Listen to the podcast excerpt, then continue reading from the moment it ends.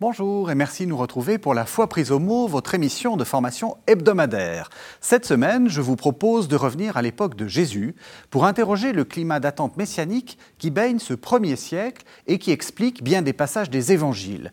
Qu'attendaient donc les habitants de la Judée en cette période? Un nouveau David, restaurateur de l'indépendance d'Israël? Un nouveau Moïse? Qui compléterait la loi, un autre Melchisédek, prêtre pour l'éternité et roi de Salem, un autre maître du justice. Et surtout, comment expliquer cette attente messianique? Pour répondre à ces questions, j'ai convié ce soir deux spécialistes de la période. Mireille Hadas-Lebel, bonsoir. Bonsoir. Vous êtes professeur émérite à la Sorbonne. Et puis Christian-Georges Schwenzel, bonsoir. Bonsoir. Vous, vous êtes professeur d'histoire ancienne à l'Université de Lorraine.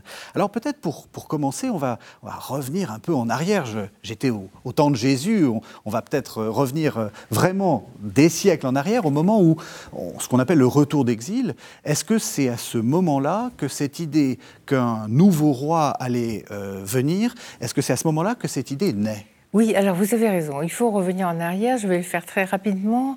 Donc, il y a eu un schisme après la mort de Salomon, deux royaumes qui se sont créés. Le royaume qui était au sud et qui avait pour capitale Jérusalem euh, a survécu jusqu'à l'an moins 587 ou 86 et euh, a disparu sous les coups des Babyloniens avec à leur tête Nabucodonosor. Donc, l'élite de euh, cette région du royaume de Juda, les Judéens ou Juifs, c'est la même chose. C'est la même chose. mot, oui. euh, ont été emmenés en exil à Babylone. Et puis est apparu un nouveau conquérant, Cyrus, qui leur permet de rentrer. Eh bien, ce premier euh, libérateur, euh, depuis Moïse, euh, est appelé Messie Machiach Mhm. dans Isaïe 45, 1. Mon Messie. C'est extraordinaire. Et c'est d'ailleurs la seule apparition du mot Machiach, Messie, dans tous les prophètes, où on peut dire qu'il y a un esprit prophétique, enfin un esprit messianique sans Messie. Bon, il faut voir ça. Euh, mais euh, quel est un Messie a une mission. Et sa mission, ça a été de libérer ceux qui voudraient et leur permettre de rentrer à, Jé- à Jérusalem, reconstruire la ville et le temple. Donc on est bien d'accord, Cyrus n'est pas juif. Cyrus n'est pas juif du tout. Non, mais il s'appelle Machiach Oui. parce que euh, l'onction royale, c'est ce que signifie Machiach, signifie oint. L'onction est le signe même de l'élection divine pour une personne ou du choix pour de la consécration pour un objet même. D'accord. Euh, donc voilà, il a rempli sa mission historique. Euh, tous les Judéens ne sont pas rentrés. Mais euh, dans ceux qui rentrent, il y a un grand prêtre qui est Josué, et puis il y a un personnage qui est oublié très vite, qui est Zérubabel, et probablement un descendant de David, qui avait été annoncé par des prophètes d'avant l'exil comme Jérémie, on annonçait Tsemar, Tsemar David, c'est-à-dire un rejeton de David. Et puis voilà que le temps se passe, il n'y a pas de royauté. La royauté n'est pas restaurée. Euh, la prêtrise, oui, ça, Cyrus et ses successeurs le veulent bien, mais pas de royauté. Il y a un gouverneur qui souvent sera juif dans cette région de la Transfratène, Mhm. Donc c'est le nom de la, de la province mais dans le... le roi a disparu Voilà. pour longtemps et on en perd la trace. Alors on verra cette notion ressurgir des années plus tard. Tout ce qu'on a retenu de cet épisode, c'est que, évidemment, selon les conceptions du temps, euh, les Judéens ont été euh, déportés, euh, tr- transplantés parce qu'ils avaient péché, et puis c'était donc là leur châtiment, et puis ils ont été pardonnés, et c'est ainsi qu'ils sont revenus. Donc ça crée un schéma très très ancré dans la mentalité de ceux que seront les Juifs pendant des millénaires à venir. Et puis, alors là, on se rapproche de notre, de notre ère euh, commune. Euh, on est au deuxième siècle avant Jésus-Christ. Il y a une sorte de révolte, hein, je ne sais pas si on peut dire euh, une révolte, Oui, oui, tout à fait. la euh, révolte, qui- euh, oui. des Maccabées, qui oui. remet en selle, si je puis me permettre, cette cette idée de royauté. En fait. Oui. Qu'est-ce qui se passe Alors, ce qu'il faut bien comprendre, c'est que, euh, comme on vient de le voir à l'instant, hein, pour bien comprendre ces attentes messianiques, il faut évidemment être conscient de ce contexte historique qui est un contexte quand même de, déception, de, frustration, comme euh, euh, Mireille Adas-Lebel vient de le dire. C'est-à-dire qu'il n'y a pas eu de restauration de la royauté davidique lorsque les Perses, avec Cyrus puis Darius, ont pris possession de la Judée. Et ensuite, ça continue finalement. Il y a bien un grand prêtre qui est le leader d'une certaine manière de la communauté. Il joue un rôle politique, en fait, de représentation. Euh, mais pas de restauration de la royauté davidique. Hein. David, c'est quand même le, modèle, en quelque sorte, du roi Messie, et donc ça génère une déception. Alors ensuite, les, empires se succèdent à la tête de la Judée. Euh, les Perses sont renversés par Alexandre le Grand, euh, mhm. qui prend possession de Jérusalem en 332, et ensuite on a les successeurs d'Alexandre, les rois hellénistiques, les Ptolémées, qui règnent depuis Alexandrie dans un premier temps, et ensuite la dynastie également hellénistique des Séleucides à partir de 200 avant Jésus-Christ. Alors, dans un premier temps, on peut dire que ça se passe quand même pas toujours mal entre le pouvoir royal et les Juifs. Il y a un document cité par Flavius Joseph euh, qui prouve que Antiochus III, par exemple, a protégé le culte juif. Euh, Donc Antiochus III, c'est le souverain C'est le, souverain. C'est le, le père de celui dont on, va, parler, tout à l'heure. Antiochus III qui prend possession de la Judée et qui conclut une sorte de charte finalement.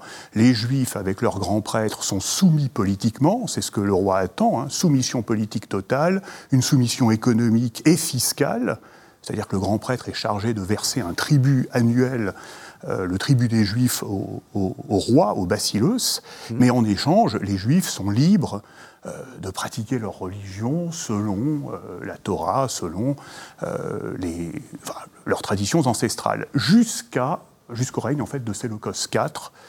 C'est lui qui va rompre finalement cette, cette entente relativement cordiale, hein, avec un donnant-donnant en quelque sorte. Euh, il essaie de piller le temple de Jérusalem. parce qu'il a de gros besoins d'argent. On doit payer un tribut à Rome maintenant. Il a été vaincu par les Romains. à s'intéresser à l'Orient de la Méditerranée. parce que c'est ça, les Romains arrivent dans le jeu. Alors, le trésor du temple. Euh, c'est pas mal, il y a beaucoup d'argent. intéressant, effectivement, pour Séleucos IV. Alors, qui échoue? Il est assassiné, mmh. et son frère, ensuite, Antiochos IV, lui succède. Euh, il règne de 175 à 164 avant Jésus-Christ, et lui a la mauvaise idée euh, de vouloir finalement helléniser les Juifs. Il veut transformer Jérusalem en une cité de type grec. Hein, une Antioche, et transformer le temple de Dieu euh, en temple de Zeus, de Zeus Olympien. On, ne sait pas si cette idée lui est venue à lui tout seul, euh, ah bon, parce que la crise, qu'on appelle la crise macabéenne, c'est très très compliqué. C'est très compliqué. Euh, voilà. On pense qu'il y a eu des ambitions locales, des grands prêtres qui ont été renversés, et, et, des juifs hellénistes. Et des juifs hellénistes qui étaient peut-être tentés par cette grande civilisation, mais ce n'est pas ça qui a provoqué la, la révolte. La révolte n'a éclaté qu'au moment de la persécution religieuse qui est postérieure à ces tentative d'hellénisation euh, qui venait du cœur même des Juifs, euh, qui, qui en gros, En gros, il y a, des, une sorte de scission dans le, dans le, dans le peuple juif, entre ceux qui se disent, après tout, les, Grecs, c'est la civilisation, c'est la euh, modernité, la modernité. devenons des Juifs Et puis, et puis il faut voir ce qu'ils voyaient de la civilisation grecque, en fait. Ils ne connaissaient pas Aristote et Platon, ils ne savaient pas assez de grec à l'époque pour ça. Ce qu'ils voyaient, c'était l'exercice physique, plus de liberté. Les bains, le gymnase Mais du coup, on va cacher euh, les marques, notamment de la, circoncision, qui euh, n'est plus pratiquée par ces juifs hellénistes. Alors ça provoque la révolte quand même, du coup, de ceux qui sont fidèles à la loi juive. Euh, et là, on a notamment la figure de Mattathias. Euh, oui, parce qu'on nous dit qu'Antiochus IV a voulu euh, établir l'abomination de la désolation, alors c'est de là que nous vient l'expression, dans le temple même. Alors c'est ça qui a déclenché la révolte. C'est quoi oh, Probablement une statue? un culte, alors on dit que c'est un, culte de Zeus ou de Baal Shamin, un dieu syrien qu'il a installé. Zeus, ou un Zeus, voilà, syncrétique. D'accord. Non, mais ça partait peut-être, il y avait peut-être une bonne intention politique, enfin, entre guillemets, de la part d'Antiochos, qui, aurait voulu peut-être unifier religieusement oui. Euh, son royaume. c'est quand même une erreur politique. Euh, euh, oui, moi je pense surtout qu'il était très, très frustré à son retour d'Égypte, où, il avait été euh, mis en demeure de quitter les lieux par les Romains qui lui avaient dit qu'il n'avait aucune chance de conquérir l'Égypte comme il voulait, et que, euh, pris de fureur, eh bien, il a, il a tout ravagé ensuite sur son passage, il a pris des mesures extrêmes, et, voilà, on arrive à la crise. Bref, les Maccabées réussissent d'une certaine façon à, à préserver, gagner l'indépendance politique ah du, bah oui, parce pays, après et ils se font proclamer roi. Alors, je, vais arriver à mon Messie, moi. Oui, oui, Non, bah, Mattathias est à l'origine de la révolte. Bon, il meurt assez rapidement. Puis c'est Judas, euh, mmh. appelé le, le, et Maccabée, troisième fils, voilà, qui, libère Jérusalem et qui libère le temple. Hein. c'est le, temple est à nouveau consacré à Dieu. Mais ensuite, on a l'instauration finalement, alors effectivement, d'un État juif indépendant euh, qui va échapper progressivement au contrôle euh, des royautés hellénistiques et notamment des Séleucides, mais aussi l'instauration d'une dynastie. Euh, et cette dynastie, finalement, enfin, elle se caractérise surtout par un cumul des fonctions de la part de ses souverains. Et, cela est très décevant pour une partie du voilà. Il y a une forte déception de la part des Juifs. D'une part, euh, ceux qui euh, prennent la place euh, de, de, l'ancien prêtre ne sont pas des prêtres sadocides de la lignée Ils ne sont pas de la bonne lignée, oui. Voilà. Judas Maccabée lui-même, qui est le héros, est mort au combat. Donc ce sont ses deux frères, Jonathan et Simon, qui lui succèdent l'un après l'autre. Et, ils font cette chose que enfin, vous venez de, de ils dire, pas la de cumul. Ils n'ont pas la légitimité religieuse. Et en plus, petit à petit, ils se comportent comme des rois. Et finalement, un descendant euh, de Simon euh, prend, le, titre royal, le titre royal. Le titre de roi. et il se comporte un peu comme des tyrans. Euh, Mais la Bible n'a jamais dit ça. La Bible a toujours dissocié les deux pouvoirs. La tribu de Judas donne le roi, la tribu de Lévi donne le Cohen à Gadol, le grand prêtre. C'est le fameux binôme euh, voilà, diarchie le euh, binôme. avec euh, et David. Je dois ajouter que, en principe, le roi, suivant les rites antiques, reçoit l'onction et le grand prêtre reçoit lui aussi l'onction. Et nous avons même euh, la recette de l'huile d'onction qui est donnée très en détail dans la Bible. Pour, le prêtre. Ça veut donc dire qu'ils sont tous les deux messies, d'une certaine façon. Ils sont tous les deux Voilà, au sens littéral étymologique. Ils sont tous les deux ouin. Et alors pour aller jusqu'au bout, comme ça, on, aura tout dit. C'est important pour la suite. Euh, si je parle là, enfin, en disant Messie, je parlais hébreu. Euh, en disant, en parlant grec, je dirais ils sont tous les deux Christ.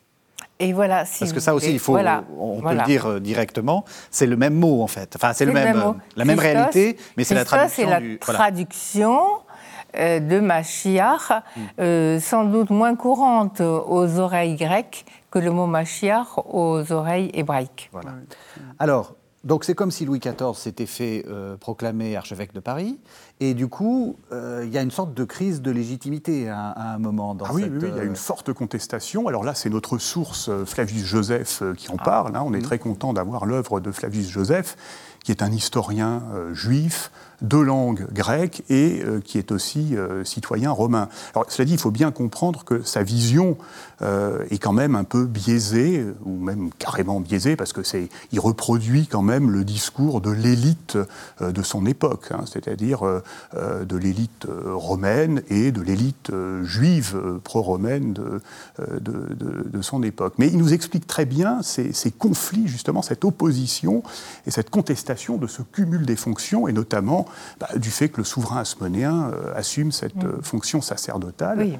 Euh, pour laquelle il n'a pas la légitimité. Il n'y a pas la légitimité. Donc il y a certainement une forte opposition qui se crée, et c'est à ce moment-là qu'on voit apparaître divers partis à l'intérieur du judaïsme. Nous avons certainement l'occasion euh, d'en reparler. Euh, sadducéens, pharisiens, esséniens, pour des raisons qui sont autant religieuses que politiques. D'ailleurs, on ne peut pas dissocier les deux à, cette, à cette période. Mais puisque vous avez dit que le Flavius Joseph était pro-romain, je voudrais quand même signaler un grand acte diplomatique de Judas Maccabée, c'est que, sachant que les Romains étaient les ennemis de la Syrie hellénisée, eh bien, il a envoyé des émissaires à Rome qui ont conclu un pacte d'amitié et d'alliance avec Rome en moins 161 et, et qui a été renouvelé par, par, tous les, par tous les asmonéens qui ont suivi. Est-ce qu'on peut dire que d'une certaine façon, il achète son indépendance, d'une certaine façon, ou qu'il négocie son indépendance? Bah, Il pense qu'il faut avoir des, des alliés puissants Et bon, l'ennemi de votre ennemi est votre ami. Voilà, et, on voit bien l'importance, encore une fois, du contexte historique et politique pour comprendre tout euh, cela. y compris le contexte religieux. D'ailleurs, ils se sont débrouillés tout seuls. Rome ne s'est pas, ne s'est pas mêlé de l'affaire euh, de la révolte des Maccabées.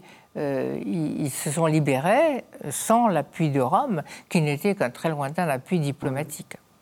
Alors, on a donc mis en place l'idée qu'à un moment, l'idée royale devient, enfin, redevient à la mode, enfin, ou même euh, devient effective. Il y a des confusions entre euh, un messie qui serait plutôt royal et un messie qui serait plutôt sacerdotal. Et, une contestation et une, déception par rapport à, cette restauration. Hein. Ils se disent, beaucoup de juifs se disent, mais tout ça pour ça. Enfin, il y a eu la révolte des Maccabées pour finalement déboucher sur l'instauration de cette dynastie de cumulars, enfin, et qui, qui, en plus se comportent un peu comme des tyrans, voire ah franchement oui, comme ah des tyrans. Oui, ils sont tout à fait euh, On dit qu'ils ont combattu l'hellénisme, mais ils se comportent comme des rois de les euh, hellénistiques. Avec des gardes euh, grecs qui répriment la population. enfin, donc c'est vraiment la déception. Et on a, on a ce contexte de déception. Et ils font des conquêtes territoriales qui incluent très bientôt dans leur royaume des Iduméens convertis au judaïsme et, qui vont donner Hérode. Alors voilà. Et alors, voilà. Il y a le donc il y a le fameux roi Hérode qui lui alors n'est ni de la bonne dynastie ni de la bonne. Enfin, il y a, y a, y a rien qui va, si je puis me permettre. Ah euh, mais il rétablit le binôme. Mais voilà. C'est-à-dire, euh, ah, il, va nommer un grand prêtre et on, est de ce point de vue-là de retour quand même à ce modèle. Il, euh, il, il, rétablit le binôme parce que il n'a aucun droit à la royauté déjà. c'est un, il descend et d'une mère nabatéenne, donc euh, de la région de, de Petra, mhm. euh, dont on ne dit même pas qu'elle est convertie. Euh, donc, c'est la troisième génération de convertis dans la lignée de, son père. Et on n'a pas du tout l'impression que ce soit un juif très sincère lui-même. en outre, il a très bien compris que pour régner il faut l'appui de Rome, c'est son père d'ailleurs qui lui a donné le modèle, et donc euh, voilà, il est absolument entre les mains des Romains. Euh, mais lui, comme c'est un homme autoritaire, c'est la marionnette des Romains, mais en même temps, dans son royaume, il est, il est très autoritaire. Exactement, oui, oui. Et Il, est, euh, il est très jaloux de son pouvoir parce qu'il se sait illégitime. Alors, il a peur que le grand prêtre euh, lui vole la vedette. Donc, dans un premier temps, il nomme un grand prêtre obscur qui est allé chercher en Babylonie. Euh, et puis après, on veut lui imposer euh, son jeune beau-frère, qui est de la dynastie asmonéenne. et, là, voyant combien il est populaire, eh bien, un beau jour, il, le fait disparaître. Euh, euh, voilà, il est noyé dans la piscine, on ne sait pas, le pauvre, et il lui fait des funérailles nationales. Mais alors, cette marionnette de Rome a quand même exercé une souveraineté locale, et à certains moments de sa carrière, on sent que il y a quand même un certain nombre de juifs qui sont fiers, disons, de la politique d'Hérode, notamment quand il restaure, enfin il agrandit considérablement euh, le temple de Jérusalem. On est toujours dans le second temple, ce que vous dites, mais... Ce que vous dites est euh, vraiment important, parce qu'on a l'impression, quand on lit le, Nouveau Testament, que Sadducéens, pharisiens, hérodiens, dont on entend aussi parler, sont des, qualificatifs très très anciens. En fait, on est ah en plein dans l'actualité. Ah on est en plein au cœur de l'actualité. C'est des partis politiques, enfin des partis politiques, ou des mouvements. Ce sont aussi des partis politiques. Et c'est très récent. Alors Joseph nous dit qu'il existait depuis une très haute antiquité. Il n'en sait rien. Euh, euh, Pline euh, l'Ancien, nous parlant des Esséniens, nous dit depuis 2000 ans, ils se reproduisent, etc. Ou depuis 1000 ans, je ne sais plus. Bon, mais il n'en sait rien du tout. Ils n'ont aucune idée du caractère ultra récent de l'apparition euh, de, de, ces groupes. Et maintenant, Hérode, constructeur du temple, bon, euh, il faut voir à quel, à quel moment de son règne cela intervient. Il a déjà créé Césarée, où il a fait un temple à Auguste et à Rome. Il a, il a, créé toutes sortes de forteresses parce qu'il se méfie de son peuple. Il a, Masada existait déjà, mais il l'a renforcé et amélioré. Et euh, maintenant, il se dit qu'il il faut faire quelque chose pour euh, son peuple qui se méfie de lui. Et, que lorsqu'il commence à détruire, parce qu'il fallait détruire pour rebâtir euh, le temple, eh bien, il crée une très très vive inquiétude à l'intérieur de son peuple. Mais finalement ça se termine quand même bien parce que lors de l'inauguration du temple en 11 avant Jésus-Christ, d'après Flavius Joseph, il y a une sorte d'unanimité. Euh, beaucoup de, juifs se disent que finalement c'est pas mal quand même ce qu'il a fait. Ils et, sont, euh, ils sont rassurés, Et il y aurait ce discours messianisant, on peut dire. Ça ne veut pas dire qu'Hérode se présente comme le Messie, mais euh, il tient un discours lors de l'inauguration du temple d'après Flavius Joseph dans lequel il dit mais grâce à moi et avec l'aide de Dieu, hein, les, Juifs ont atteint euh, l'apogée en quelque sorte. Avec l'aide de Dieu, c'est normal. Je pense que tout roi veut se présenter comme étant de, droit divin. Hein, euh, mais je ne suis pas sûre que les Juifs l'aient euh, reçu comme cela, parce qu'entre-temps, il ne faut pas oublier les nombreux crimes d'Hérode. On avait commencé par son jeune beau-frère, faire assassiner le grand prêtre. Ah, il fait assassiner parce que de monde, le peuple ne se, ne se trompe pas sur cette ce soi-disant accident. Euh, un grand prêtre qui, avait plus de titres que lui à l'être, malgré tout, qui, était beau, jeune, enfin bon, qui avait toutes les qualités du peuple, et qui a ensuite fait disparaître un à un tous les membres de la famille asmonéenne. Euh, et y compris ses propres, ses fils. Qui va jusqu'à faire euh, tuer ses propres fils, en qu'il voit des rivaux, euh, mais, euh, et qui, au, passage, tue encore un certain, nombre de, un certain nombre de gens, de sages. le Sanhédrin disparaît ah aussi complètement. C'est lui qui rend, qui rend la justice. Ce qu'il appelle rendre la justice, c'est-à-dire créer une espèce de faux tribunal ad hoc où, où chacun cherche à lui plaire. Enfin bon, de toute façon, il passe pour un tyran sanguinaire aussi dans le peuple. Et, l'image que vous avez dans l'évangile de Matthieu, où on vous dit qu'il est responsable du massacre des innocents, c'est exactement le reflet de, euh, des massacres euh, d'Hérode, enfin de, de, tout, oui, oui, oui. Il y a vraiment une dérive tyrannique dans les dernières années. De, on n'a pas de traces historiques du massacre des innocents, euh, évidemment, puisque c'est euh, Joseph en aurait parlé euh, si ça avait véritablement eu lieu. Mais des innocents tués par Hérode, il y en a eu beaucoup. Il y en a eu beaucoup, dont ses propres fils. Et donc on comprend, c'est Matthieu reflète l'image qu'il a laissée chez les Juifs.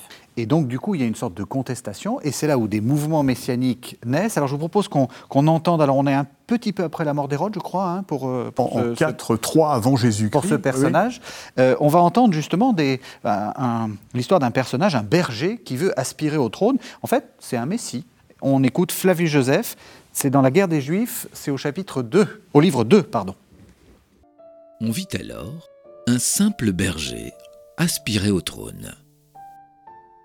Il s'appelait Atrangéos et avait pour tout motif d'espérance la vigueur de son corps, une âme dédaigneuse de la mort et quatre frères, tous semblables à lui. À chacun d'eux, il confia une bande d'hommes armés et les expédia en course comme ses lieutenants et satrapes. Lui-même, jouant au roi, se réservait les affaires les plus considérables. C'est alors qu'il ceignit le diadème. Il se maintint assez longtemps, parcourant la montagne avec ses frères. Il s'appliquait surtout à tuer des Romains et des gens du roi. Mais ils n'épargnèrent pas davantage les Juifs qui tombaient entre leurs mains dès qu'il y avait quelque chose à gagner. Ils osèrent un jour cerner près d'Emmaüs un fort détachement de Romains qui portaient à la Légion du blé et des armes. Leurs centurions, Arius et quarante des plus braves, tombèrent sous les traits des brigands. Le reste, qui risquait d'en subir autant, fut sauvé par l'intervention de Gratus, accompagné de ses Sébastiniens. Alors on a entendu euh, Flavius Joseph. C'est qui cet Atrongéos Est-ce que vous êtes d'accord pour dire que d'une certaine façon, c'est un messie? Ah bah oui, c'est un messie. Alors c'est un messie euh, politique parce qu'il euh, se soulève contre la domination romaine. Il veut chasser les Romains de Judée et aussi, par la même occasion, euh, les collaborateurs juifs des Romains. Mais il y a toujours une dimension religieuse. Politique et religion sont en gros toujours liées dans l'Antiquité. il est aussi censé être suscité par Dieu.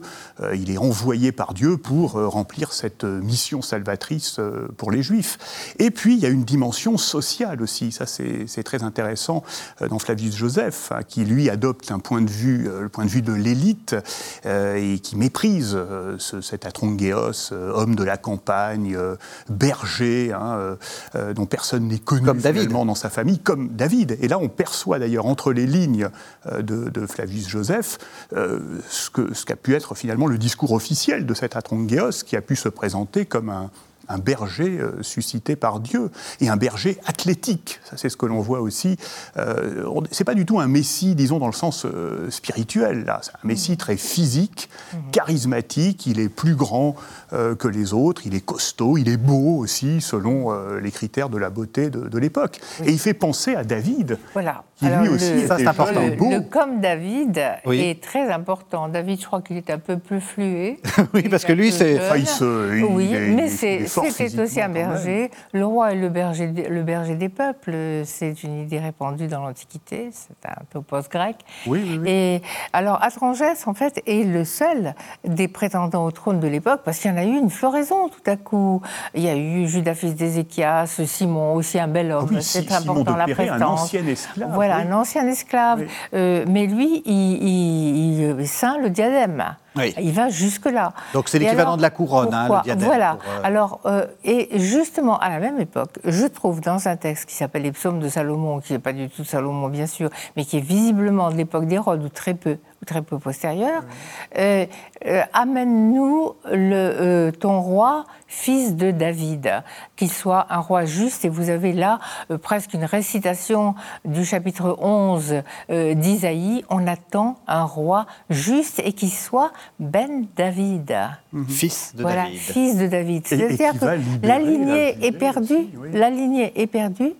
Non, et il, il conquérera par euh, l'épée de sa langue, mhm. comme dit euh, Isaïe au chapitre 11. Et, donc voilà, on, espère, c'est ça qu'on espère, et on ne sait pas dans cette foule anonyme s'il n'y a pas un fils de David, d'autant que maintenant on a pris l'habitude de réciter les psaumes, et que dans les psaumes, vous avez tout le temps une symétrie entre euh, David et euh, ton, ton Messie ou ton Noin, enfin, suivant la traduction que l'on veut adopter. Et voilà comment le mot Machiach euh, commence à, à, prendre une résonance que ça n'avait pas auparavant, d'autant qu'on on a eu un tyran. Euh, alors, le fils d'Hérode, c'est épouvantable. il n'est pas vraiment roi parce qu'Auguste se méfie de lui, mais il commet des cruautés sans nombre et finalement, il est déposé à la demande des Juifs. Mm. Imaginez ça. Et, puis finalement, les Romains euh, se, disent très bien, on veut que nous venions, et ils arrivent. Et ils arrivent, évidemment. Et, on a toujours ce, contexte politique, ce rejet de la domination romaine. Vous avez cité les, psaumes de Salomon. Alors c'est un texte poétique euh, assez complexe, mais on comprend que euh, les Juifs sont humiliés par cette domination, cet impérialisme étranger. C'est sans doute la figure de Pompée, euh, l'impérateur romain. Le souvenir de Pompée. Oui, qui est entré dans le temple, qui a profané le temple. Et il y a un messie de type salomonien qui va libérer les Juifs avec un thème euh, très concret, c'est la revanche, une idée de revanche. C'est pas du tout pacifiste, hein, ce, type de texte. C'est une, sorte de revanche nationaliste, on pourrait dire, euh, de la part des Juifs qui se sentent humiliés par cette domination euh, romaine. C'est ça la question. Est-ce qu'on peut dire que, au fond, il y a une sorte de bouffée nationaliste dans, ces, dans ce, dans ce moment-là, et avec plein de prétendants? Il y a beaucoup de messies. Il y, en a trois déjà, en quatre, trois avant Jésus-Christ. Donc on a dit ce, berger à Trongéos en Judée. Il y a aussi Simon de Péré qu'on vient d'évoquer, qui lui aussi a un, un, physique extraordinaire, qui est beau, charismatique, euh, en Péré, donc de l'autre côté de la vallée du Jourdain, et Judas, le Galiléen, donc en Galilée. Et là, ce qui est très intéressant aussi, c'est qu'on a une dimension sociale. Hein. C'est comme dit l'historien euh, Hobsbawm, il y a un côté Robin des Bois, social banditry, c'est-à-dire qu'ils ah. attaquent des maisons, des palais, des fermes de, personnalités riches pour redistribuer finalement ces richesses. Et ce message social, euh, on le retrouve ensuite euh, dans les évangiles. On mm. pense aux propos que tient Jésus, par exemple, contre les villes. Hein. Jésus soutient les campagnes, il est plutôt du côté des pauvres, contre cette élite, contre ces riches euh, qui, se, qui, vivent dans, dans, les villes. Alors ça, c'est déjà très présent en 4, 3 avant Jésus-Christ, c'est-à-dire au moment même de la naissance de Jésus, c'est un discours très répandu dans les campagnes avec cette figure de, Judas, pour, Judas Pour Joseph, qui par la suite écrit du côté romain, donc Flavius Joseph. pour Flavius Joseph, ce sont des brigands. Oui. Ce sont des brigands qui ont osé prendre le titre de roi. Mais pendant toute cette période, l'image de Rome a beaucoup évolué. Pompée, évidemment, c'est le profanateur. Oui, parce qu'il est rentré dans le temps. Ensuite, ils ont divisé le pays. Ensuite, il y a eu César, mais César a été, a été magnifique pour les Juifs. Euh, César a été pleuré par les Juifs pendant des nuits et des nuits à Rome, hein. mhm. euh, parce qu'il avait, obtenu, il avait donné des lettres de protection euh, pour le culte juif à travers tout, euh, l'Empire.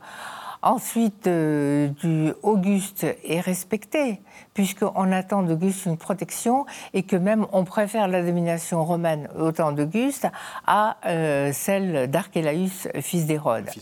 Et puis après, ça va évoluer avec le temps parce que les successeurs d'Auguste ne sont pas Auguste, c'est Tibère, euh, c'est Claude, ouais, et c'est Néron.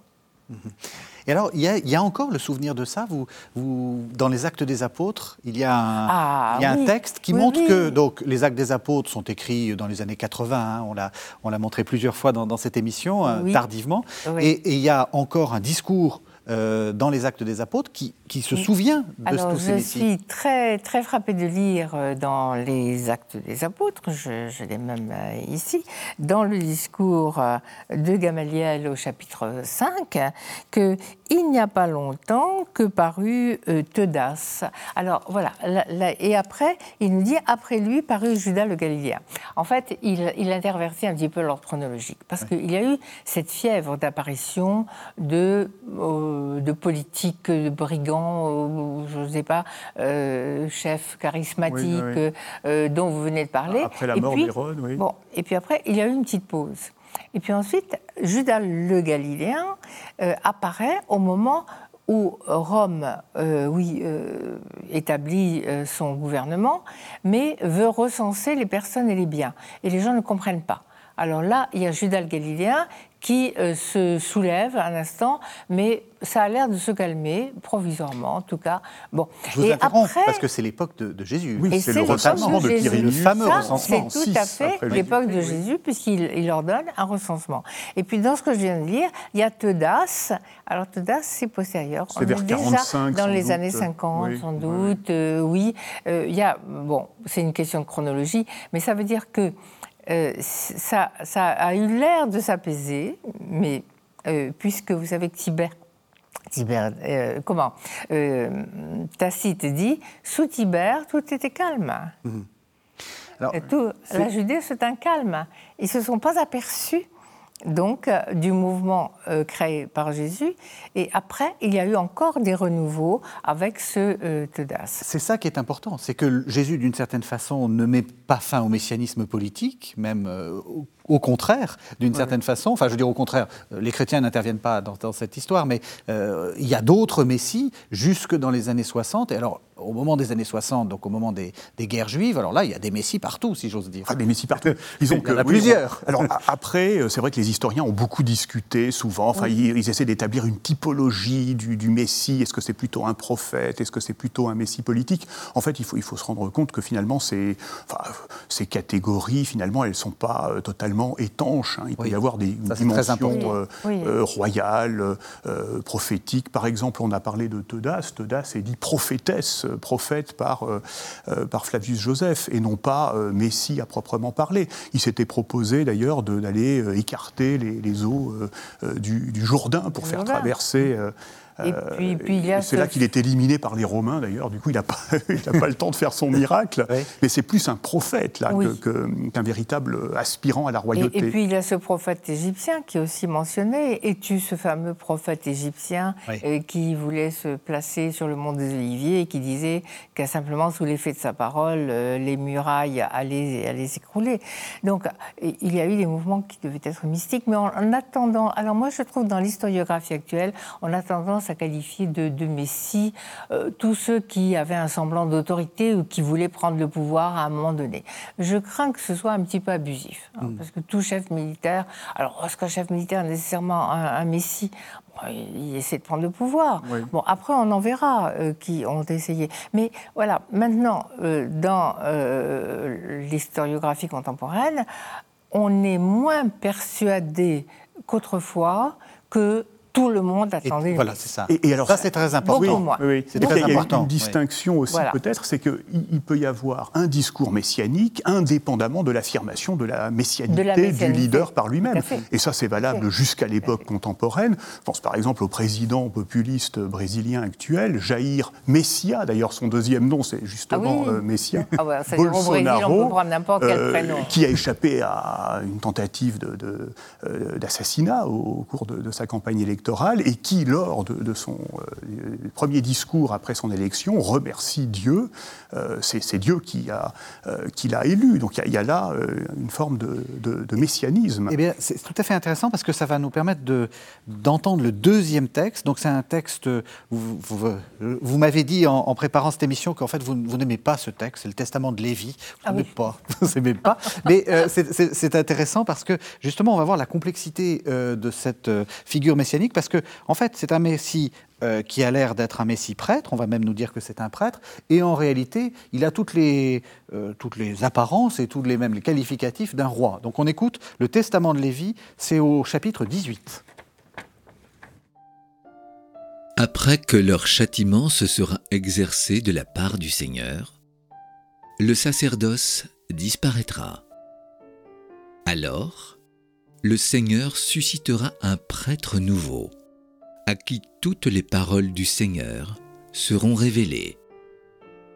C'est lui qui exercera un jugement de vérité sur la terre durant une multitude de jours.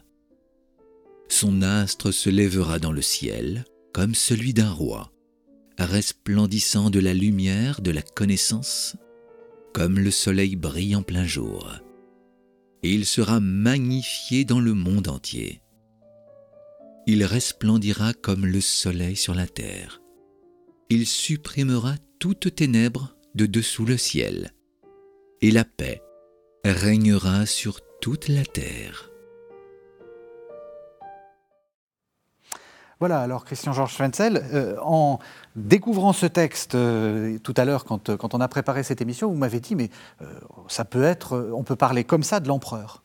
Euh, avec, le, avec le soleil, avec Oui, de, de, de, de l'empereur ou d'un roi hellénistique, oui, parce qu'il faut, faut, bien se rendre compte que dans l'Antiquité, euh, les fonctions politiques et religieuses, euh, elles sont toujours liées. L'empereur romain est aussi pontifex maximus, grand prêtre, enfin c'est le chef de la religion romaine. Alors là, ce qui est, ce qui, ce qui est intéressant, c'est qu'on a, c'est une figure de, grand prêtre, hein, évidemment, un messie un prêtre sacerdotal, voilà, mm-hmm. qui doit apparaître à la fin des temps ou qui doit accélérer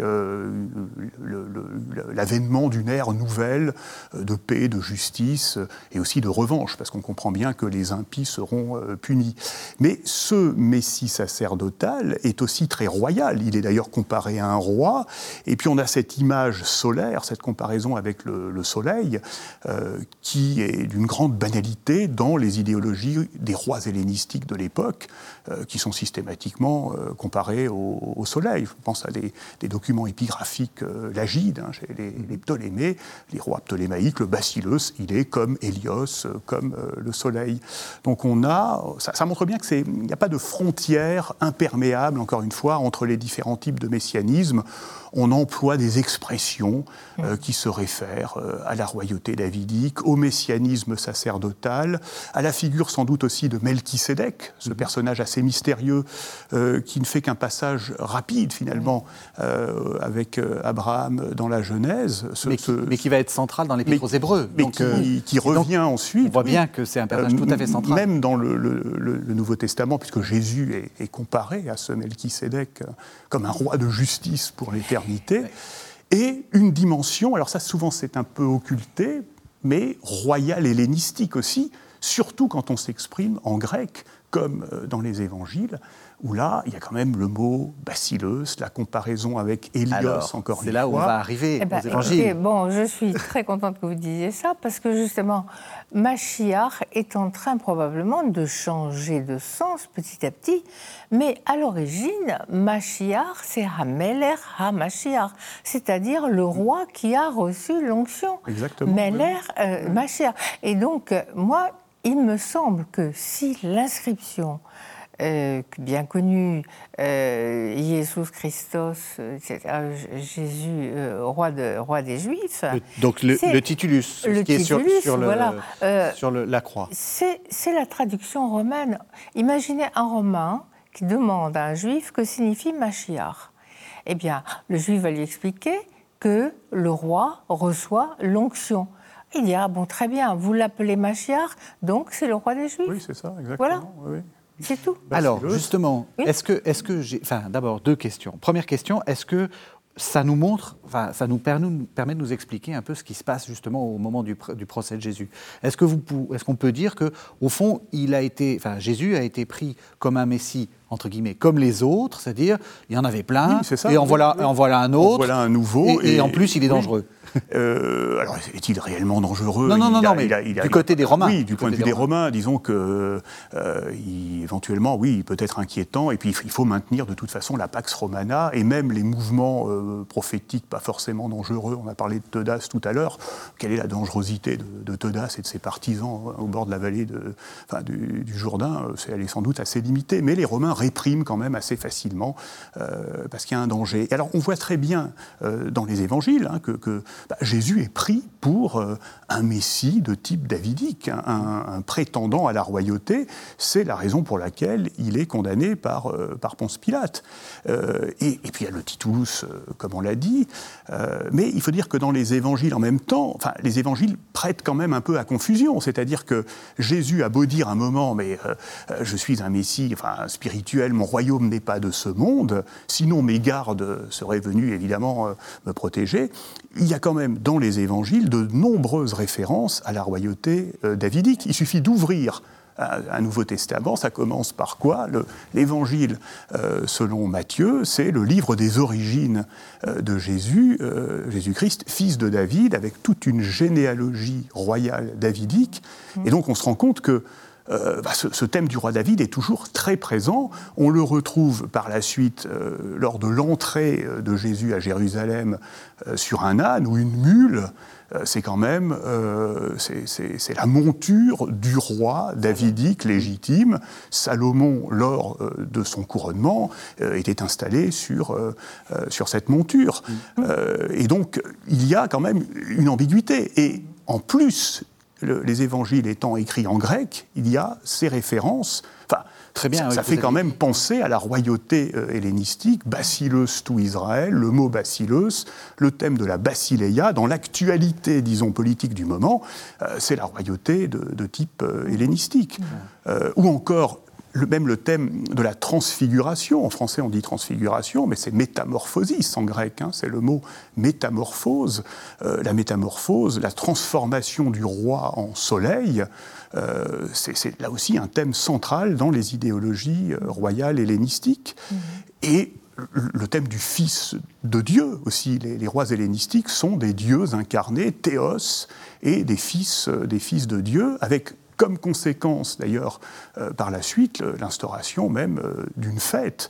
Euh, Noël est un concept royal hellénistique qu'on appelait Genetlia. On fête euh, dans l'Égypte des Ptolémées la naissance du dieu roi, et c'est- attesté pour un grand nombre de, de Ptolémées. Donc les- les- le, le Nouveau Testament s'exprime hein, en, en grec et emploie un certain nombre de, de- de concepts et de notions royales, davidiques ou encore hellénistiques, ce qui explique euh, si, si on veut essayer de comprendre euh, Ponce Pilate, que Ponce Pilate ait pu prendre Jésus bah, pour un aspirant à la royauté, à la basileia euh, hellénistique ou à la royauté davidique, puisque il y a autant de références euh, qui, mhm. sont faites à, mais Le peuple l'appelle fils de David. Oui. Exactement. Mais, alors, est-ce que son, son, idée de. Enfin, ce qui, ce qui quand même semble. Ça ne sera pas, un, ça sera pas un, messie euh, politique, Jésus. Donc, est-ce que cette idée d'un messie euh, souffrant, d'un messie qui, spirituel, est-ce qu'il l'invente ou est-ce qu'il reprend d'autres choses? Non, l'idée d'un messie souffrant apparaît à cette époque, euh, bon, euh, pour Jésus, il me semble qu'elle est encore euh, très, très, très peu présente dans l'image du judaïsme. Celui qui sauve, parce qu'il souffre pour sauver, oui. mais celui qui sauve, à la lecture des textes bibliques, c'est Dieu. C'est toujours Dieu. Il y a plusieurs termes pour indiquer le salut. Alors le salut dans quel sens? Justement, est-ce que c'est un, salut, la vie éternelle, ou est-ce que c'est simplement le salut, sortir du danger? Euh, Mais euh, il, n'y a que Dieu qui sauve, c'est répété à plusieurs reprises.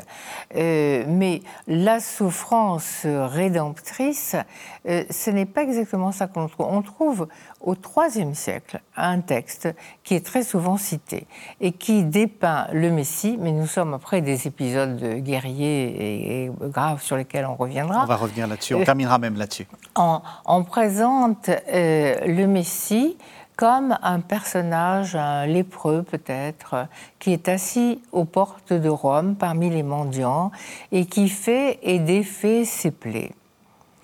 Et un sage, euh, inspiré par le prophète Élie, vient, le trouver et lui demande Mais quand te révéleras-tu? Et il cite une parole des psaumes Aujourd'hui, si euh, vous euh, suivez euh, ma, loi. Donc aujourd'hui, aujourd'hui, si vous suivez donc l'ordre divin, et cela signifie que c'est si c'est conditionné par votre conduite mhm. que le Messie, la révélation du Messie, mais qui ici doit sauver, oui, maintenant, le rôle du, sauveur lui est imparti, mais, mais il faut que l'homme y participe également. Voilà. Donc la nouveauté par rapport à votre monde hellénistique, si, j'ose dire, c'est que les, attributs de, justement de salut, qui sont d'habitude des attributs euh, liés au roi aussi, hein, puisque c'est un des, un des titres du roi, vous l'avez dit, euh, et passer sur autre chose. On est, on, est, on est en train ah de bah, le, titre même de Sauter, hein, sauveur, c'est un surnom euh, tout à fait banal pour les souverains hellénistiques. Il y en a beaucoup qui sont des rois sauveurs, Basileus, Sauter, euh, comme on dit en grec. Mais alors effectivement, Jésus euh, bah, provoque une sorte de mutation radicale en fin de compte. Euh, de cette notion de messianisme, puisque, euh, oui, alors il invente peut-être, enfin dans le sens où ça apparaît vraiment pour la première fois, cette notion de, messianisme déconnecté euh, de toute figure politique réelle, puisqu'il finit par se dissocier de David.